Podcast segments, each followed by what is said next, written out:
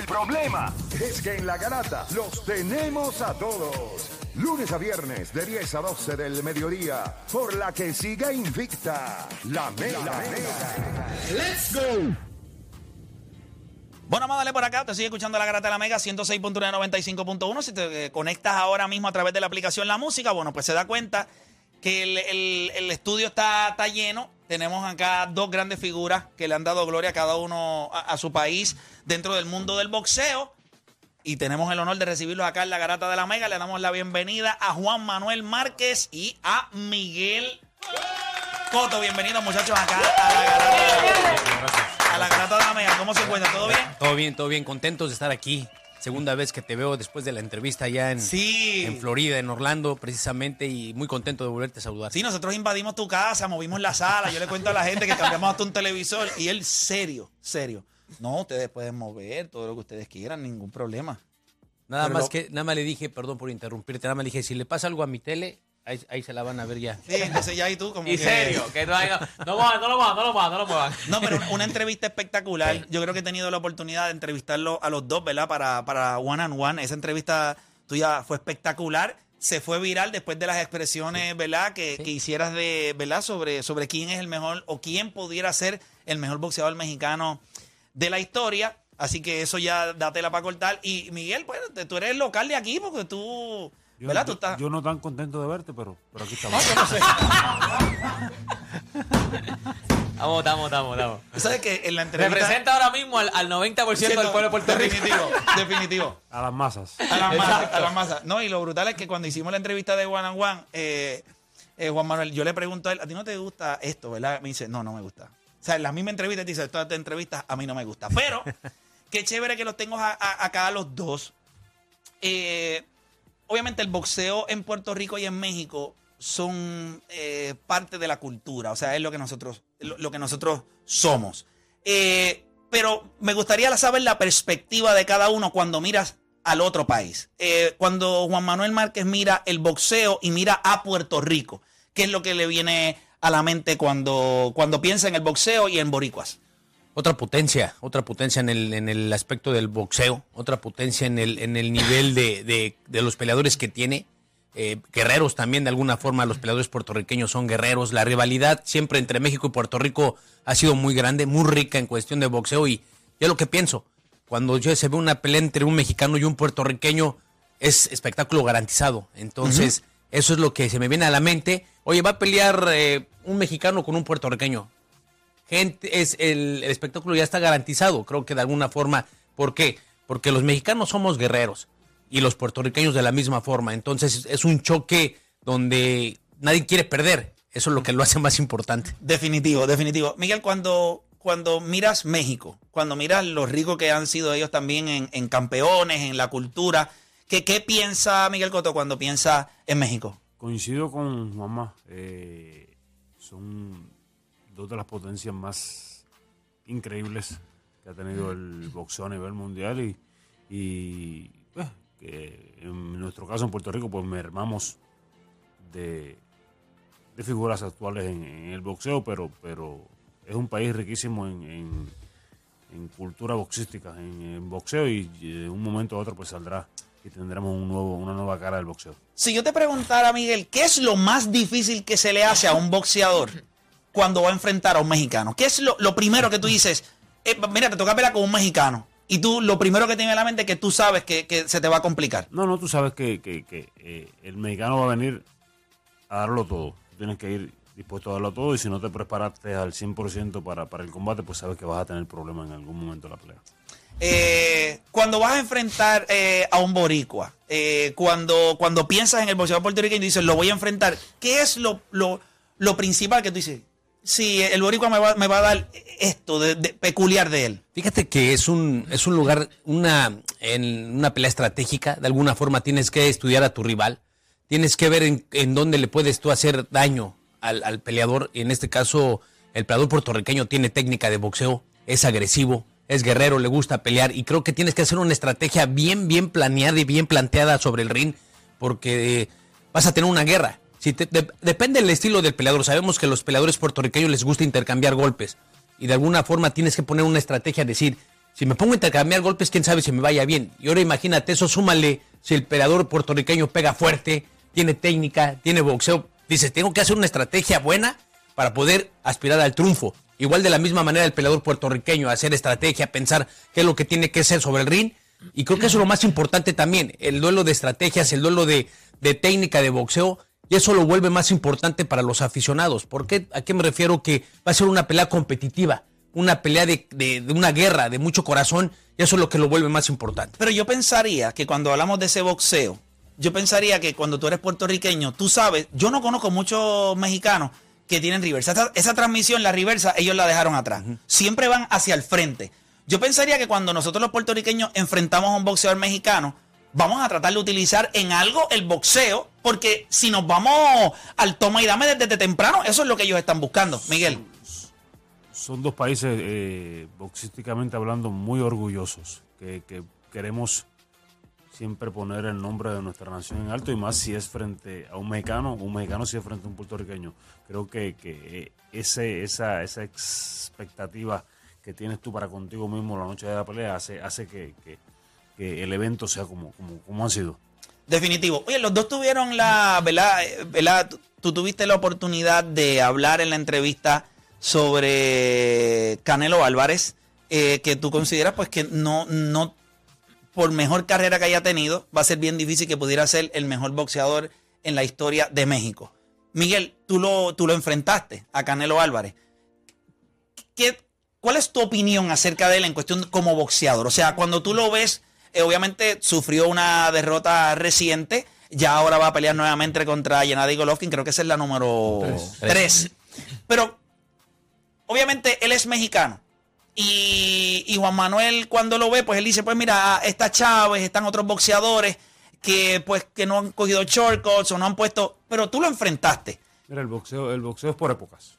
Eh, es, es difícil, vamos a hablar del boxeo puertorriqueño, es difícil comparar a Gómez con Tito, Uh -huh. Tito con Coto, Tito con Santos, Tito con, con, con es lo mismo en, en, México. Es difícil comparar la época de Chávez con la época de Canelo. Uh -huh. las, las redes sociales han, le han dado un, un, una ayuda que la, la, época de Chávez no la tuvo, no, existía, no había, no había, no existía. Y eso, eso si le sumas eso a, cuán popular o, cuán, cuánto alcance pudo haber tenido Gómez, Tito, Chávez, pues eh, ahí sí, pues tú sabrías quién fuera quién, pero, pero hoy en día, pues es comparar épocas de los 80 con la época del 2000, 2010, 2020, es muy difícil. Se te complica. Si yo te preguntara entonces para Miguel Coto, mirando la historia, ¿a quién él pondría como el, el máximo exponente de la, del boxeo mexicano? Julio César Chávez. Julio César Chávez. So, entonces ahí coinciden los dos, porque eh, Juanma, tú lo piensas de la misma manera. Sí. O sea, tú crees que lo que hizo Julio César Chávez definitivamente lo convierte en el, en el ídolo de ustedes, porque, ¿verdad? Es una gloria. Pero coincide Miguel en que, en que es la máxima expresión del boxeo mexicano. Sí, lo sabemos por qué, porque de alguna forma Chávez se enfrentó a todos. Chávez no le dio la vuelta al, al retador oficial, Chávez no le dio la vuelta a ningún campeón, enfrentó a lo mejor y eso es lo que te vuelve más, eh, más ídolo, como que la gente está más al pendiente de ti, el estar peleando frente a los rivales que tienes que pelear y no darle la vuelta al número uno ni al campeón que tienes en, en, en ese mismo en esa misma división, el, el, el, unificar un campeonato y creo que Chávez lo hizo para mí yo crecí con él, imagínate, yo peleando cuatro rounds, Chávez como campeón, arrasando todas las masas y, la, y, toda la atención de los aficionados, pues yo también estaba ahí metido, viendo a un gran peleador, viéndole en el, deporte que es mi pasión y, de alguna forma para mí también es el número uno en la historia del boxeo mexicano. Aparte, aparte de lo que menciona Juan Manuel, eh, ningún boxeador utilizó estrategia, utilizó catchway, utilizó una cláusula de rehidratación al siguiente día de la pelea eh, era un boxeo de caballeros, era un boxeo elegante, era un boxeo real. Eh, el, el, el, poner, eh, en mi caso, yo peleé con Manny Pacquiao. Por el título de las 147 yo tuve que hacer 145 libras. Uh -huh. ¿Okay? Él era el, él era el SAI E, el, el SAI A de la ecuación, pues yo tenía que... Lo mismo que tú me dijiste. Yo tenía que, que, que acceder a ese tipo de, de, de reclamos para que la pelea se diera Eh, en el caso de Chávez eso no existía, en el caso de Trinidad eso no existía. Y eso hacía el boxeo más elegante. Sí, porque era más, más parejo. Yo no te ponía condiciones si tú me quieres Si enfrentar. se peleaban los pesos que era 147, 154, no había catchweight. Las, Esto cate- era. las categorías están establecidas con un propósito. Ajá, ajá. Definitivo. Ahora, ahora, ahora, déjenme decirles, la vieja escuela, la vieja escuela, como lo comenta Miguel, la escuela de las peleas donde estaba Tito Trinidad, este, en aquel tiempo Ray Leonard, Tommy Hearns, eh, Marvin Hagler, creo que eran, eran nada de que, ¿sabes qué? Catchway ni nada. 147, 147 y el Ajá, campeón ajá. tiene que dar la 147 y si se pasa pierde el campeonato. Le dan dos horas para bajar de peso y si no lo hace, pierde el campeonato. Es la vieja escuela. Antes, antes no había eso de que, ¿sabes qué? Si vamos a hacer una pelea, vamos a defender el título de la 147, pero es un cash weight en 145. Creo que no. Ahora, ahora ya, bien lo comenta Miguel, eh, los campeones de este momento hacen y de alguna forma quieren mermar al retador. Porque, porque eso, eso, eso es como una ventaja para ellos y de alguna forma creo que le hace daño al retador número uno y al boxeo.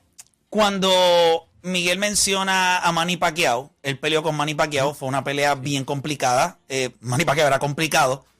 Tú no peleaste una vez nada más. Tú lo hiciste una y otra vez y otra vez y otra vez. Las perspectivas de ambos son distintas cuando hablan de, de Manny Pacquiao. ¿Qué significa Manny Pacquiao para ti? O sea, para, para tu carrera, ¿quién fue él?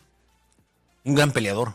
Un peleador, hasta Nacho Beristain dice, te subes con Manny Pacquiao y te subes con el diablo en el ring. Así lo dije, te estás subiendo con el diablo. Porque sí, su velocidad, su pegada, su, su boxeo, porque era un- es un peleador difícil, era un peleador difícil, ya se retiró de conectarle golpes. Tenías que tener una estrategia muy buena, una estrategia perfecta para poderle aspirar a ganar.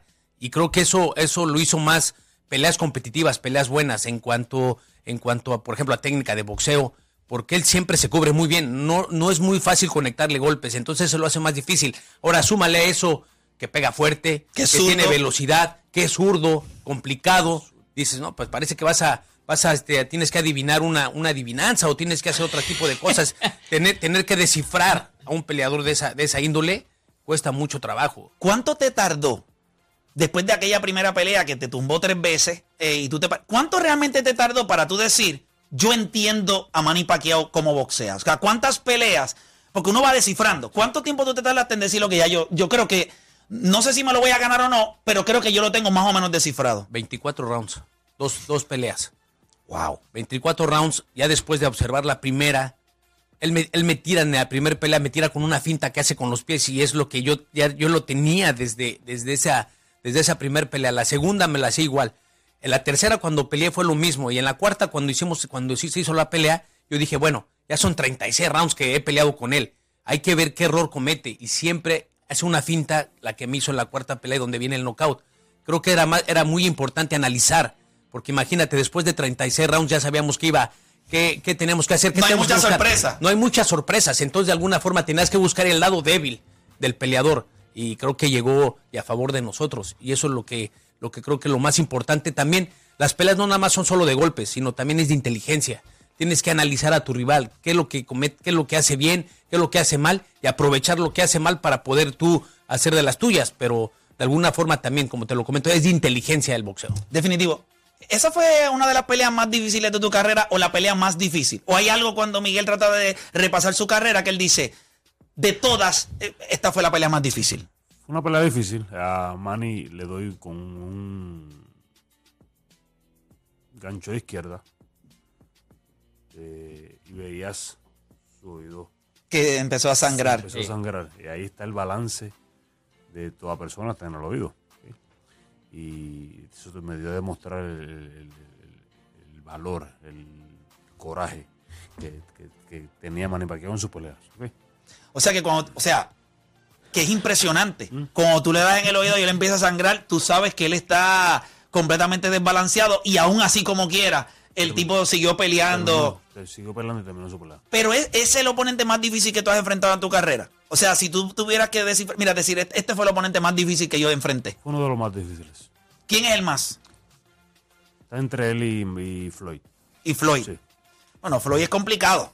Difícil. Eh, yo te voy a decir algo, te voy a decir Está algo. entre, está entre los dos mejores de, Sí, de pero te iba, te iba a decir algo, Manuel. O sea, eh,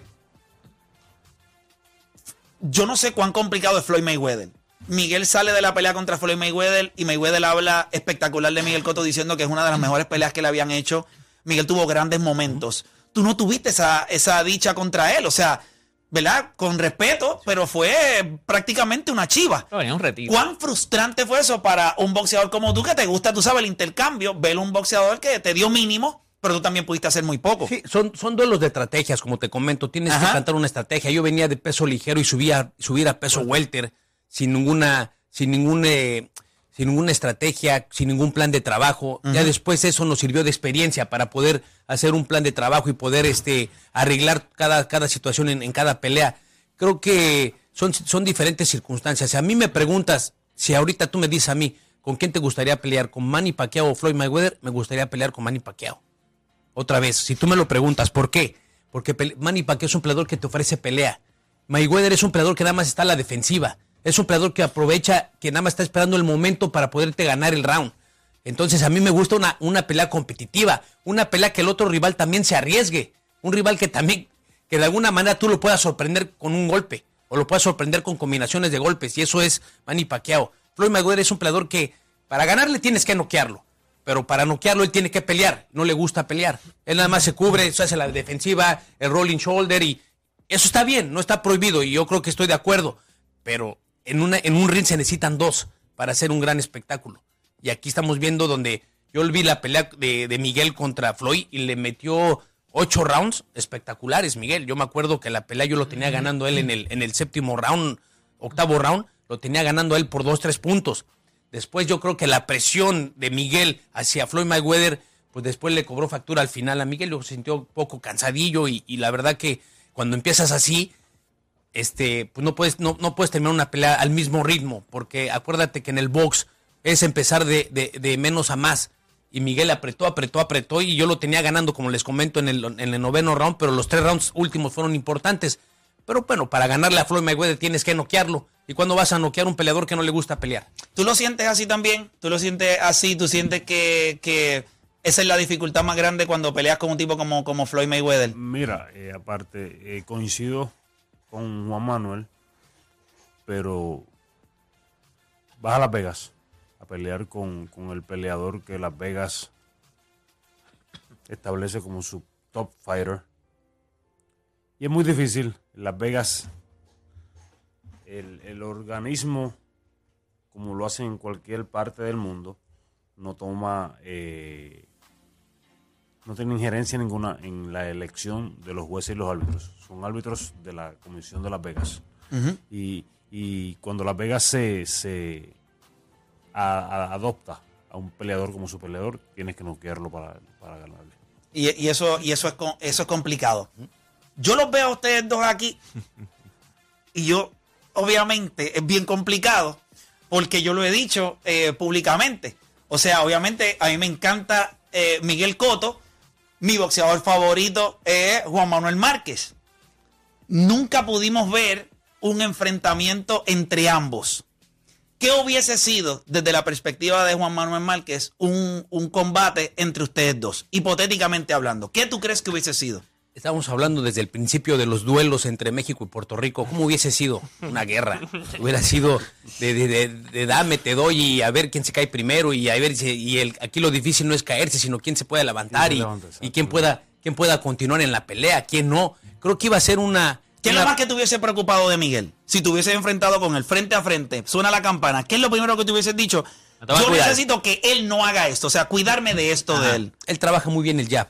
Trabaja muy bien el jab y, de alguna forma poder, poder contragolpear sobre el jab. Tira muy buenas combinaciones de golpes también. Creo que era un duelo de estrategia a plantear, a plantear muy bien y, y eso lo hace más, eh, más interesante. Como les comento, cuando hay un duelo de, de- de técnicos, de boxeadores técnicos que, que tienen pegada, que tienen boxeo, que tienen combinaciones de golpes, eso lo hace una, una pelea muy interesante. Tienes que tener cuidado de todo, del jab, de los ganchos, de los hoppers. Tienes que estar al 100% frente a un peleador de la calidad de Miguel, al 100% vivo, despierto. Entonces, creo que creo que ha sido una, una gran pelea, una, una, una gran confrontación donde la rivalidad entre México y Puerto Rico siempre ha dado de qué hablar y, y esta no iba a ser la excepción. ¿Te ¿Y, hubiese y gustado? y quién hubiese ganado? Sí, pero espérate, ya mismo, ya ya mismito, ya. Pero, pero ya mismito, ya mismito, ya mismito. Pero, pero tú, o sea, te hubiese gustado que se hubiese dado. O sea, eso te hubiese gustado. Sí, sería, ser- hubiera sido muy bueno para nosotros y muy bueno para el boxeo.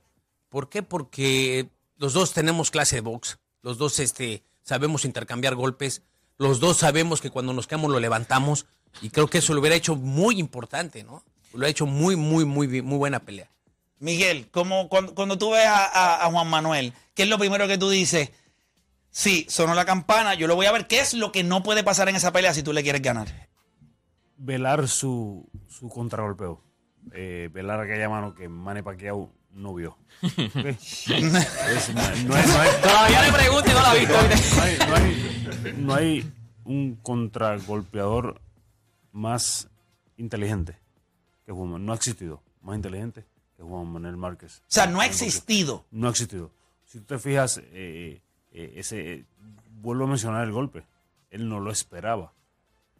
Y, Manuel, el, el timing de Juan Manuel hacia cuando, cuando, cuando Manny saca su mano y cuánto se tarda en regresarla es importante. Y Juan Manuel tenía todo ese, todo ese proceso, toda esa ecuación. Manuel era muy bueno. Hay gente en Puerto Rico que dice, yo se lo pregunté en la entrevista a él, eh, él, él me aclaró que él había entrenado, trabajado para ese golpe. Hay gente que piensa que ese golpe es un golpe de suerte. no, no, no. Eh, eso, eso, con la contundencia que llegó ese golpe, no, eso no, no es casualidad, eso se practica. Durísimo. Eh, No, y, y déjame decirte, Nacho. Nacho. Nacho, Nacho dice, y estoy, y, y concuerdo con él, que dice que los golpes de suerte nada más en las películas de Rocky. Ni, ni- ni eso. Y ni eso. Eso, esto fue, esto fue un golpe bien practicado, bien llevado a cabo y lo ejecutamos en la pelea. ¿Qué es lo más importante? La estrategia, los, el estar pensando qué es lo que puedes lograr bien, qué es lo que puedes trabajar, qué es lo que te puede hacer daño, qué no. Y creo que eso también es lo que, es lo, es lo que le comento. Las peleas también se ganan con inteligencia. Sí, después, después, después salieron unos videos tuyos entrenando y se veía que tú practicabas ese Eso, golpe. como, o sea, como comenta Juan Manuel, él sabía de, de su, de, su, de su finta con las piernas. Sí, que lo se movía. Y la, y, la, y la estudió y la estudió. Y de momento, en- después de 24 asaltos, pues ven que, que- que tiene una falla o una tendencia de, de bajar su mano al momento de regresarla y por ahí le entró la mano. ¿Y qué mano? Hasta que yo se fue viral. ¿Llegaste a compartir algún meme de Manny Pacquiao tendido en el piso? No, imagínate. yo yo lo compartí, compartir- pero como 15 aquí. Él dice, by the way, te voy a enviar. No, nada más, no, no compartí, pero nada más le dijeron, este, por ejemplo, un- hay un chiste que dice, oye, Manny, que le marques a, a este, ¿cómo dice el chiste? Dice, que le marques a, a- a tu mamá. Marques, no, marques, no. No, Márquez, No, no, Márquez, no. Márquez, no. Márquez, no. Quería, estaba loco por preguntarte eso, se me escapó en aquella, porque hubo tanto y tanto No, hubo- meme de sí, eso. sí. Ahora que lo ayudó mucho fue el juez también, cuando el juez mete las manos, como si Sí, fuera que el a lo fue, Manny. lo fue a correr, lo fue a, a recoger. Una- fue, algo, fue algo impresionante, algo, ¿Qué? algo que algo que ya lo veníamos buscando, lo dice Miguel, y la verdad lo entrenamos, lo practicamos, y mucha gente dice es un golpe de suerte, gente que no sabe, gente que ve el box ocasionalmente, pero uno que está ahí, uno que entrena, uno que se prepara, y después, imagínate, después de 36 rounds, en esa, en esa cuarta pelea dije, hay que estudiar bien lo que hace, lo que, los errores que comete. Y él fue el que cometió ese error. Y él también estaba estudiando Claro, el error que yo, claro. que yo, que yo hubiese cometido. way, en esa pelea, Sí. honestamente, él estaba llevando la mejor parte. O sea, Sí. él te estaba castigando. Ahí estamos viendo, ahí estamos viendo, eh, no, eso fue, sí, sí, esa misma, esa misma. Ahí va, ahí va, ahí va, Sí. mira. Y ve la finta que hace con los pies. Tin, tu, tin, tu, tin, tu, tin, tu. Mamita. Ahí sale la, la- la musiquita de dormir, la de los bebés. Pum. Después de esa pelea, ustedes han, eh, en algún momento, ustedes han tenido comunicación, han, han hablado. No, no, No, pero cuando sí lo vi, lo vi una Pues vez. si le dicen, márcale. No, márcale, no, Nacho, no, no le marques. este, no. Lo vi una vez y lo saludé como profesionales con todo el, todo el respeto que, que se merece un, un peleador profesional. Sí, lo saludé y, y Ya, pero ahí, nunca ¿no? hablaron de eso, No, porque no, no, no, no. lo primero que hubiese dicho, ¿qué clase, yo Manny Pacquiao, ¿qué clase de puño tú me diste aquel día? Muchachos, ¿hay, hay algo que ustedes, o sea, los dos son boxeadores. Yo sé que Miguel le mete, le mete al golf, eh, es, lo- es donde ¿verdad? Se ha dedicado a, a su nivel competitivo, le gusta meterle al golf. ¿Hay alguna actividad que, que te guste fuera de lo que es el boxeo? Eh, que sea otro deporte o algo así. Fíjate que sí me gustan mucho todos los deportes, el básquetbol, el fútbol, el soccer, este, el tenis, el básquetbol. Pero yo normalmente me acostumbro a hacer gimnasio, me acostumbro a ir a, decimos ir a jalar fierros. Sí, a- pesas y eso. hacer pesas y eso, y, y- y entrenar algún de vez en cuando box para que no se los olvide. Mantenernos bien y de condición física de la misma manera. Eso es como caminar y no se olvida. No, por eso, yo lo digo por, por decir así, eso, eso ya no se olvida. Definitivo. Bueno, y nosotros en, en- en el gimnasio nos decían, en el boxeo nunca acabas de aprender. Y nosotros nos retiramos y creo que todavía no acabamos de aprender, ¿eh? Siempre hay algo que Sí, te sí. llama la atención. Oye, el junto de ustedes es espectacular. Eh, vienen con una iniciativa bien, bien interesante porque hay que promover el boxeo. Eh, o sea, darle escenarios de altura, con gran producción. Háblame, Miguel, de, de esta iniciativa, de este junte de ustedes, para darle una inyección que ya tú lo has venido haciendo, obviamente con Coto Promotions, pero ahora con este junte, pues se convierte en algo mucho más grande. Se nos presenta esta oportunidad junto con Rubén de Jesús y la plataforma Provox TV eh, de brindar la plataforma al boxeador que, que requiere para, para, para mostrar sus habilidades, para hacerse conocer en el mundo del boxeo y, y estamos aquí pues eh, presentando mañana en nuestro primer evento con la plataforma Pro, hoy, perdón, Hoy, hoy, hoy, hoy, hoy. es el evento con la plataforma Probox y de aquí en adelante pues cosas buenas vendrán para el boxeo puertorriqueño. Definitivo. Eh, Juan Manuel, cuando, cuando eh, entras en esto, yo tan pronto lo vi que estaba, que se dio,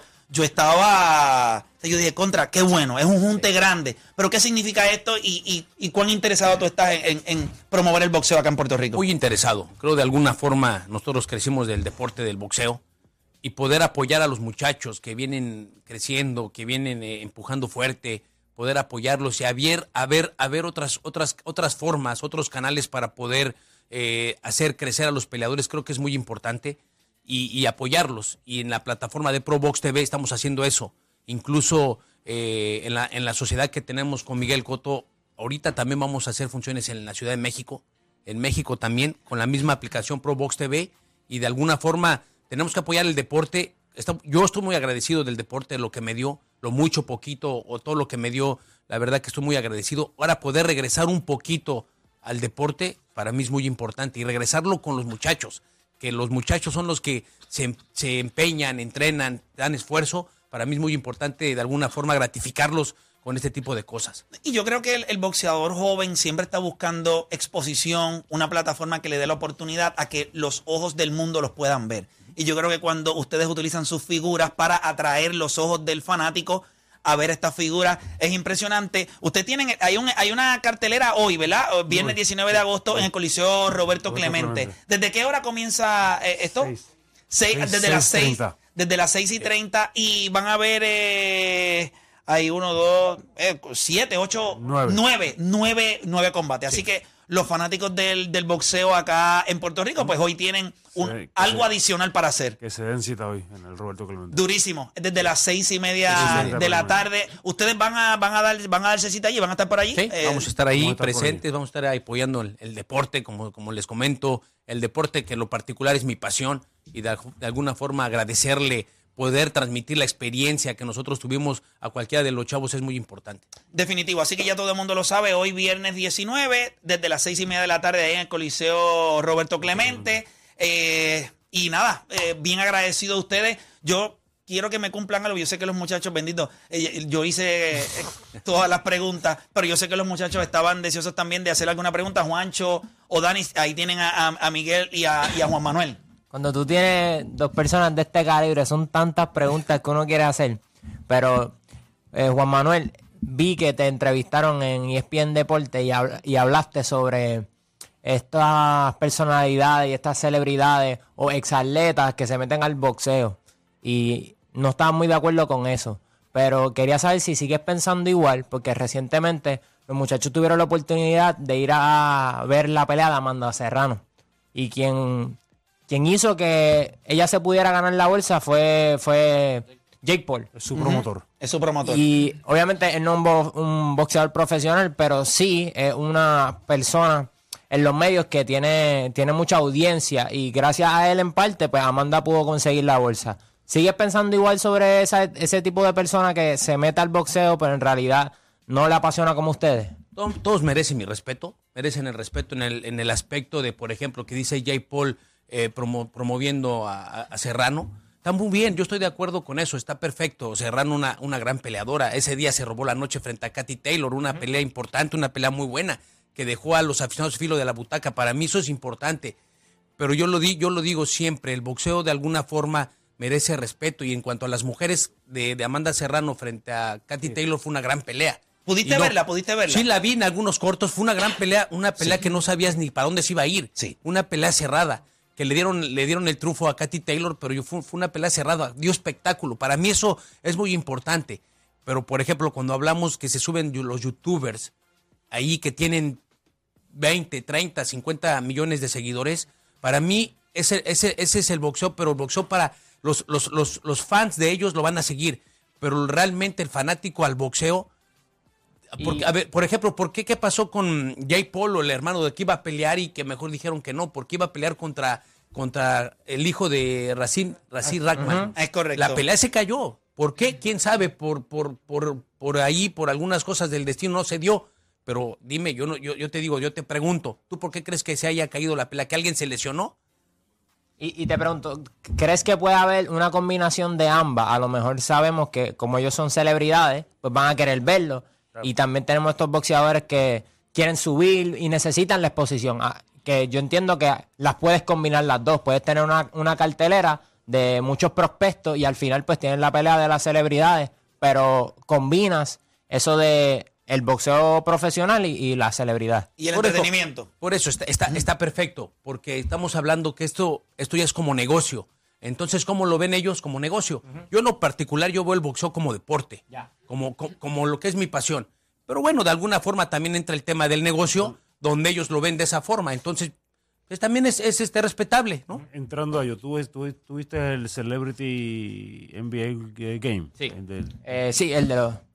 ahí tienes, ahí tienes. El, el- la, el- la NBA le brinda espacio y tiempo a las celebridades para que participen de un juego de baloncesto, pero jamás los vas a ver En el- eh, y o el en- mismo en- día. En la, en la NBA. Es, sí, sí, el boxeo puede brindarle la oportunidad, pero, pero no se puede, no se puede eh, eh, eh, entender que Jay Paul a sus 30 años dijo quiero ser boxeador y es boxeador. No es así, el deporte, el deporte no es tan sencillo.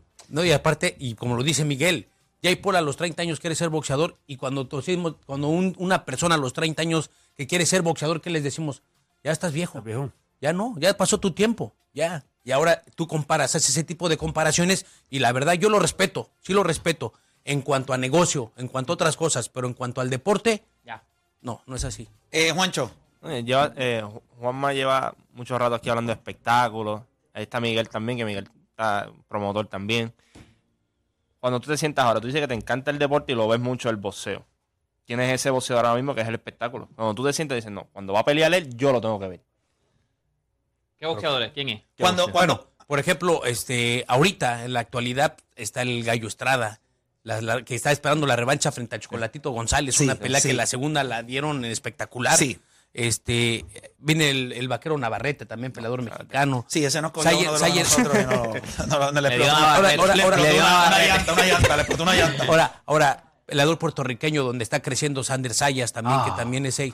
Hay que, hay que, hay que verlo, hay que analizarlo de cerca porque ese puede ser un futuro para el boxeo puertorriqueño. Y, y sí, hay peleas que tienes que ver, que peleas que tú incluso viéndolas te estás moviendo en el asiento, estás nervioso, te estás cabeceando tú sin, sin que estés Está recibiendo pasando ya, está pasando ya. Sí, sí, sí. Pasando. Sí, sí, sí. Eh, Miguel, de, de esos boxeadores que cuando tú dices, eh, estoy jugando gol, estoy haciendo algo, y te dicen, mira, va a haber una pelea, ¿hay, hay algún boxeador de, de estos que, que tú dices, caramba, sí, me tengo que sentar a verlo? Veo la menor cantidad de boxeo posible en mi vida. Lo sé. Ya se aburrió, dices. Juanma, son- fueron 29 años. Sí, Sí, yo lo sí. sé. eh, Eh, sí, siempre que, que, que, que, eh, hay un nombre puertorriqueño envuelto, pues trato de, de- de estudiar, de ver quién va a pelear y si amerita.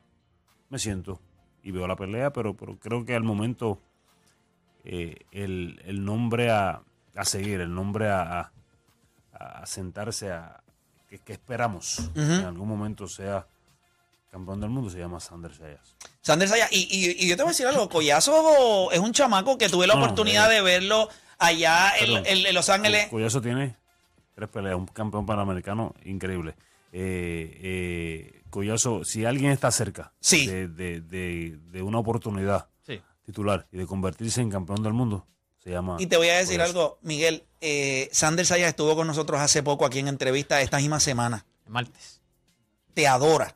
O sea, tú eres su boxeador favorito Tenemos- hasta cuando él habla. Él se- Tenemos- sí, sí, sí, sí. Utiliza tu la gente, mismo- a- a- la Sí, gente yo aquí decía, dije, eso es como Coto, es como sí, escuchar a igual. Coto. tenemos, tenemos, hemos encajado muy bien, tenemos una gran amistad y verbalmente le, le- le dije a él que cuando requiere, necesita mi ayuda, estoy aquí para. Coño, eso es brutal, para- hermano. para-. Juanma, para vea, ayudarlo y prosigo con ello. Definitivo. ¿todavía, todavía has venido antes a Puerto Rico. Esta es la o sea, Sí, he venido, es esta como mi quinta vez que he estado aquí. Y yo sé que siempre hay una rivalidad dentro del ring México-Puerto Rico, pero la gente en Puerto Rico, ¿cómo te ha tratado? Bien, bien, la Bien, gente, bien. la gente, la gente bien, la verdad que agradezco. Yo no creo que mucha gente le vaya a decir algo, ¿sabes que le mete un conto?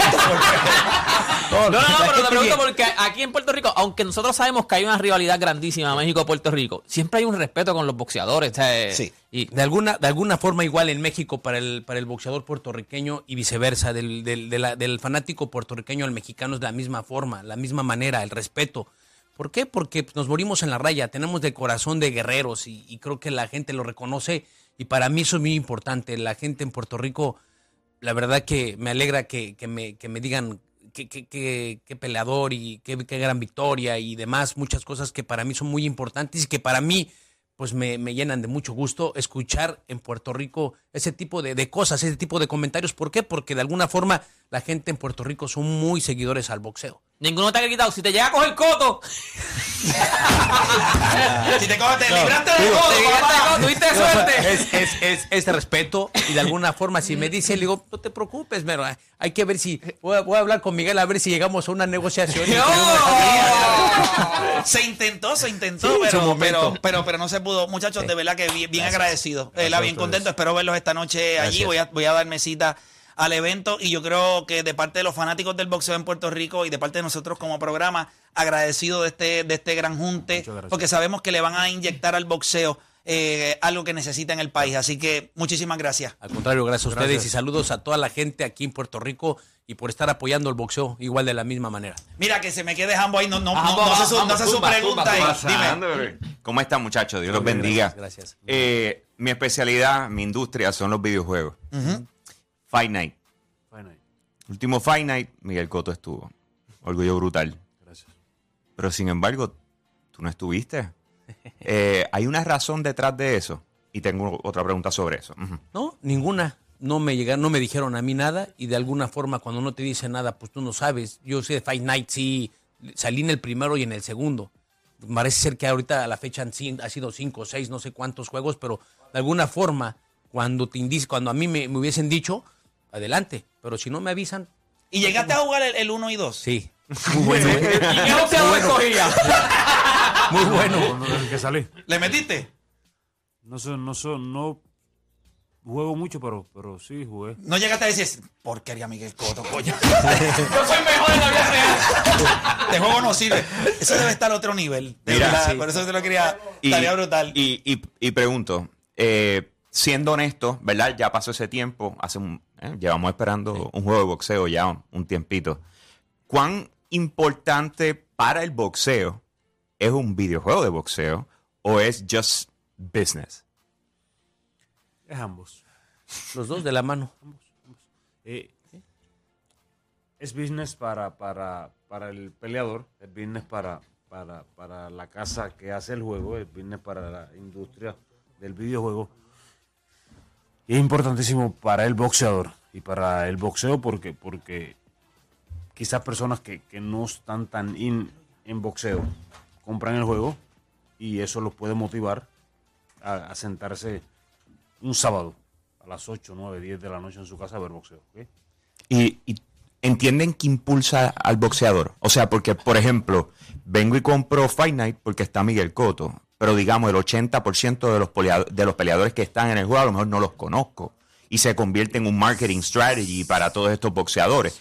Hace falta a nivel de que Miguel, ¿tú, empujarías para esto? Hablando Bueno, claro. eh, son cosas que, que si llegan y son están estructuradas y, y hechas correctamente, le metemos mano. Mira, tengo a alguien en línea telefónica que recientemente en entrevista acá en La Garata dijo que, hablando de golf, porque sabemos que Miguel le mete al golf, pues él dijo que, que, que está chéverito, pero que, que Miguel no está allá arriba. ¿Qué coto de su hijo, digo? Que, eh, eh, tenemos aquí en la telefónica a, a José Juan Barea. José, bienvenido acá a La Garata, ¿cómo estás? Hey, saludos, saludos a todos. Oye, mira, ¿qué Yo no pasó? sabía que te Fíjate, qué ruido horrible, ¿qué pasó? Te- ¿Dónde tú estás metido? Espérate, espérate. Hello, y ahora, mejor. Ahora, Ahora, sí, ahora. ahora sí mejor. Qué. ¿Qué, Estoy dijiste? aeropuerto- Estoy en el aeropuerto en New York. Ah, ok. Mira, este, yo no sabía que tú entre- entrevistabas a gente como Miguel Coto. Cuando tú, cuando tú dices gente como Miguel Cotto, ¿a qué te refieres? A lo más chulo que hay en Puerto Rico. No, no, no, no tanto, no tanto. Oye, oye, hay que cuadrarle ese jueguito de golf. Le comenté, le comenté a Miguel que tú dijiste aquí que pues tú habías jugado con, pues, eh, con Stephen Curry, con Ray Allen y que esos estaban a un nivel bien grande en el golf. Te mencioné a Miguel que estaba aquí en Puerto Rico. Él me dijo, eh, sí, está chéverito, pero, pero, pero no está allá arriba. Pero Miguel me contestó, mira, tú le puedes decir lo, lo que me dijiste, ¿qué tú crees de, de un macheíto Barea a Claro, Miguel cuando, Cotto? Cuando tú quieras, Barea. Sí, sí, lo hacemos. Eh, hay que ver si Miguel mejoró. Yo no, pero yo, yo confío en mi, en mis habilidades de golf contra Miguel. O sea que tú Tu entiendes que... habilidad, tu habilidad es lo que esas son dudosas. Oye, vamos a hacer algo. Me gustaría que pudiéramos cuadrarlo y nos vamos entonces un, un día de la semana y le metemos. ¿Cuándo tú regresas, este eh, Barea. Barea? No, yo voy el lunes, pero voy para el torneo que es el martes. Eh, a metiendo y- y Mira, tengo- dice Miguel que ya está metiendo excusa. excusa, dice Miguel. No, pero para jugar golf con Miguel Coto, ya yo, yo, yo voy cuando sea. Bueno, pues entonces lo, lo vamos a cuadrar acá y entonces te, les dejo saber a la gente lo para que lo cuadramos. ¿Está bien?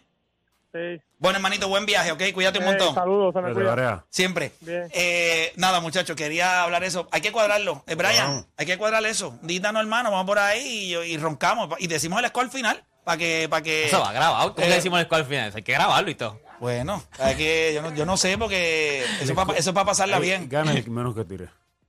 En ¿Qué? el caso, sí, tenemos. Sí, no, definitivo. Y los, los lápices van sin coma. Para no Sí, para que no peguen. Sí, porque. va- Pero va- Varea se, truco, pero Varea se ve que es capaz de borrar con el dedo. Varea se ve de los tipos que borraba con el dedo. Sí, le mete con saliva. Nada, muchachos, muchísimas gracias, por estar acá con nosotros. Mucho éxito en esta nueva, en este nuevo junte y que, como siempre, que por el bien del boxeo. Estamos. Gracias, gracias. Bueno, Muchas gracias. hacemos, hacemos una pausa y regresamos con más acá en la garata.